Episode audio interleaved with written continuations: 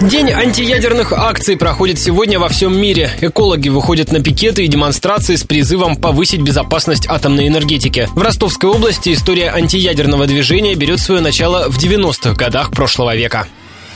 Для справки. Проект Волгодонской АЭС разработали еще в 1976 году, утвердили в 79-м и в октябре того же года начали строительство. Оно продолжалось 10 лет, пока не произошла авария на Чернобыльской АЭС. Тогда же в Волгодонске стала набирать силу движение «Зеленая волна» против пуска станции. Вместе с другими радикальными экологами активисты волны проводят митинги и демонстрации. В 1990-м Совет народных депутатов Ростовской и Волгоградской областей обращается к министрам СССР с просьбой остановить строительство. Ее удовлетворяют, но протесты не прекращаются. Проект дорабатывали до 2000 года, после чего Госатомнадзор разрешил продолжить сооружение первого энергоблока.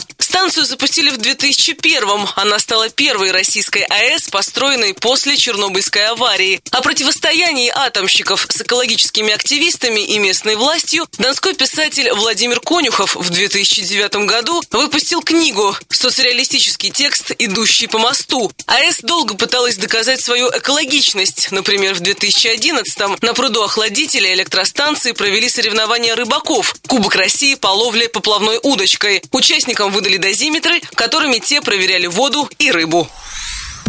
Антиядерные акции в Ростове устраивались не только против строительства Волгодонской АЭС. В прошлом году жители Дона протестовали из-за строительства хранилища ядерных отходов в селе Большие Салы под Ростовом.